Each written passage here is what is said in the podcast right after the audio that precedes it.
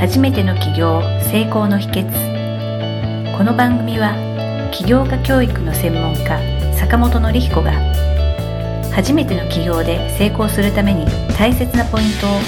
毎回お届けします。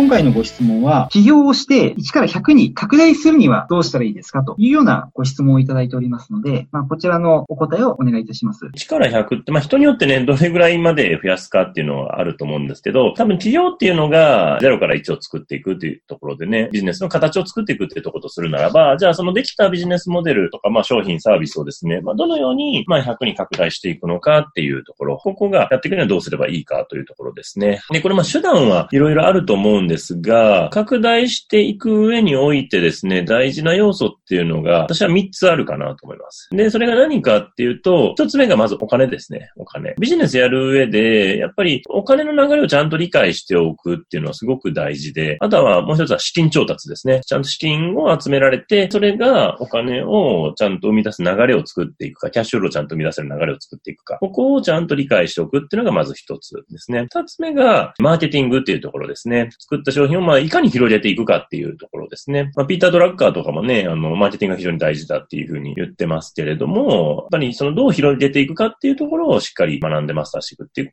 ところが大事ですね。あと3番目に必要なのが、マネジメントっていうところですね。と、どう活かしていくのかっていうところですね。ビジネスはやっぱり一人でやるの限界がありますんで、他の人にどう気持ちよく動いてもらえるのか、自主発的に動いてもらえるのかっていうのがポイントになってくるので、そのマネジメントをどういうふうに活用していくかっていうところですね。なんで、まあ、この3つ、お金とマーケティングとマネジメント。この3つが、まあ、1から100を作る上では、まあ、非常に大事になってくる。っていうところですね。それぞれを聞くと、あ、そうなのかなっていうふうにシンプルに思えることなんですけれども、実際にあの一つずつ、もう少しあの補足の説明を伺えればと思うんですけれども、はい、まずはそのお金の面っていうと資金調達と、あとそのお金のをまあ増やすキャッシュフローっていうところですよね。はい、この辺っていうのはどういうふうに取り組めばいいとかってあるんでしょうか？取り組み方としては、まずはお金の資金のコントロールですよね。資金ショートを起こさないようにするっていうところですね。結構会社って資金繰りの問題が悪いと、例えば帳簿上は黒字になってんののに、現金が足りなくて倒産しちゃうみたいなのがあったりするんですよね。黒字倒産って言われる。そうですね。で、事業拡大していくフェーズっていうのは、売上が増えてくるんで、そうすると一般的に多いのが、その運転資金が増えてきちゃうっていう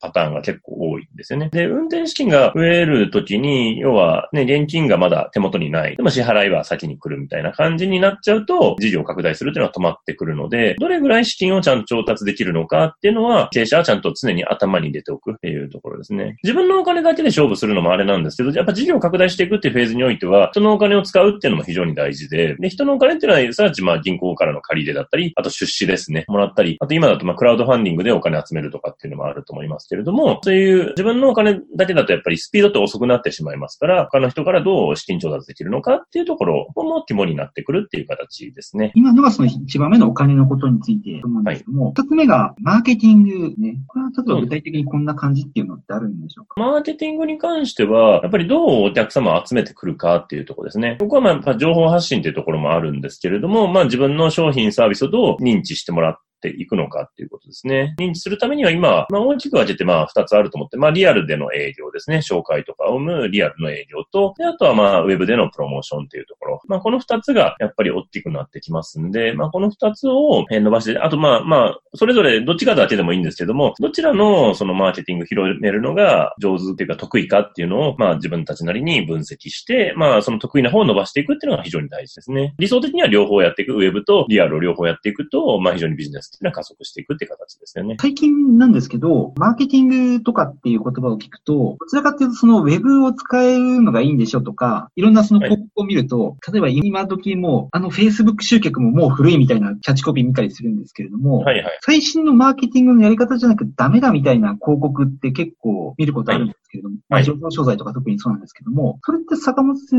生どう思われますか？そういうそのキャッチコピーとかそういう流れとか主張とかについて。まあそれはまあ集客でね集めたい人ですから、その人たちは新しいのを売るのが商売みたいなもんなので、なんでも最近流行ったやつは古いっていうのが王道というかなるほどですね。はい。うん、王道なので、それやってるだけだと思うんですけど、大事なのは、どの媒体でも、やっぱ一つ強い媒体作るっていうのはすごい大事かなと思います。で、メルマガならメルマガでもいいですし、ツイッターならツイッターでもいいし、ブログならブログでもいいんですけど、なんか強い媒体を作るっていうところ、自分はこのメディアとしてこれをちゃんとと持ってますよっていうのがないと、でそういう流行り物で、そういう強い媒体があった上での流行り物っていうか、新しい媒体も取り入れていくっていう形ですよね。その強い媒体がなくて、ただ単に流行り物に乗っかってやってると、まあ大体まあ失敗するっていうパターンがまあ、もう僕も10年以上見てきましたけど、まあそのパターンですね、皆さんね。なんで、流行り物だけに乗っかってる人はなかなかうまく成果出せないなっていうのはありますね。なんか今のお話聞いてますと、そのさっきの、例えばこう、Facebook のマーケティングがもう古いとか、そういうふうに言ってる広告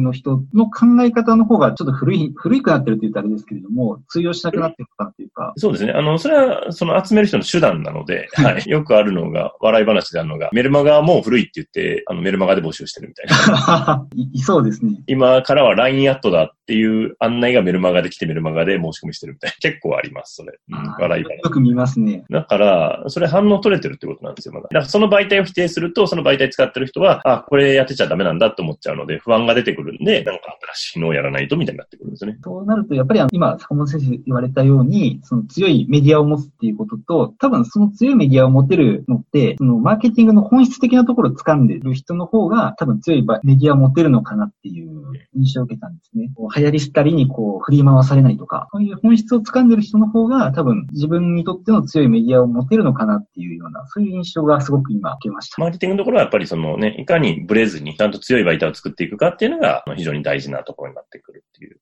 形ですね。今のはそのマーケティングについてでして、最後3つ目のマネジメントについてですね、はい、こちらの方についても教えてください。はい。まあマネジメントはやっぱりね、人をいかに活かしていくか、気持ちよく動いてもらえるかっていうところになってくるので、その働きやすい環境だったりとか、あと、大事なのはちゃんとその会社とか組織のルールをちゃんと作るっていうことですね。あとは、ルールがないと、あの、動きづらい、あと不安感を感じるっていうのが人の特性としてあるので、しっかりこの組織、チームがどういうふうなルールで動いてるのかっていうのをまあ明確にしていくっていうのが非常に大事なポイントになってくるっていうところですね。このルールっていうのは、例えば社内規則みたいなものとか、仕事のやり方とか、はい、もうそういう全般を含めたルールっていう、そういう認識そういうことで。はい。それがないと、どこまで動いていいかがみんなわからないんですね。わかんないってことは、それ動かなくなっちゃうし、あとは、もしくは社長に全部聞いてくるって形になります。で、そうなると、社長が全部1から10まで指示しないといけないってなるんで、そういう組織って大体しんどいんで、社長が疲弊しますから、強い組織っていうのは自発的、10人いたら10人が自立して考えて、自分たちで考えて行動していくっていうのが強い組織ですから。ということは、そのマネジメントの目的っていうのは、参加しているメンバー全員が自発的に自分たちでその成果とか目標とかに向かって動いていける組織づくりをするっていうのは、マネジメントの大きな目的っていう感じです。そういうことです。でそういうチームが持ったら、社長だけが動くんじゃなくて、社員さんが自発的に動いて、えー、売り上げも立ってくれるし、ね、サービスも提供してくれるっていう流れになってくるっていう形ですね。結構、指示待ち人間の多い組織って、やっぱりあの、スピードも遅かったりですとか、成果もなかなか出なかったりですとか、多分はその人任せになっちゃってるので、金融を追うようなことはやりたがらないとか、そういう動きの遅い組織になってしまってることって結構あるなっていうのはすごく思ったんですね。なかなか成果も出づらいし、だからその逆の組織を作るのって、まあ難しいと思うんですけども、それをやりきることが、その1を100にする、まあ、一つなのかなっていうのはお話聞いててすごく思いました。そこができないと、社長が1人で頑張ってやってるんで、まあ1が2とか3ぐらいになるぐらいですね。100にしようと、あの、他の人の力を借りていかないと絶対無理なので、そうすると本当に事業も大きく拡大していくことができるっていう形ですね。逆にこのマネジメントがうまくできないと、人の力を借りる意味とか買いがあんまりない感じがすごくしました。すごく大事だなって、はい、はい。ありがとうございます。今回は起業してから1を100に拡大する方向につきまして、お金マーケティングマネジメントの3つについて、坂本先生に教えていただきました。坂本先生、本日もありがとうございました。ありがとうございました。今回の番組はいかがだったでしょうか？あなたの起業の気づきがあれば幸いです。なお、番組では坂本典彦への質問をお受けしております。坂本典彦公式サイトよりお問い合わせください。坂本典彦公式サイトで検索してください。ではまた次回もお楽しみに。提供は世界中の一人一人が志を実現できる社会をつくる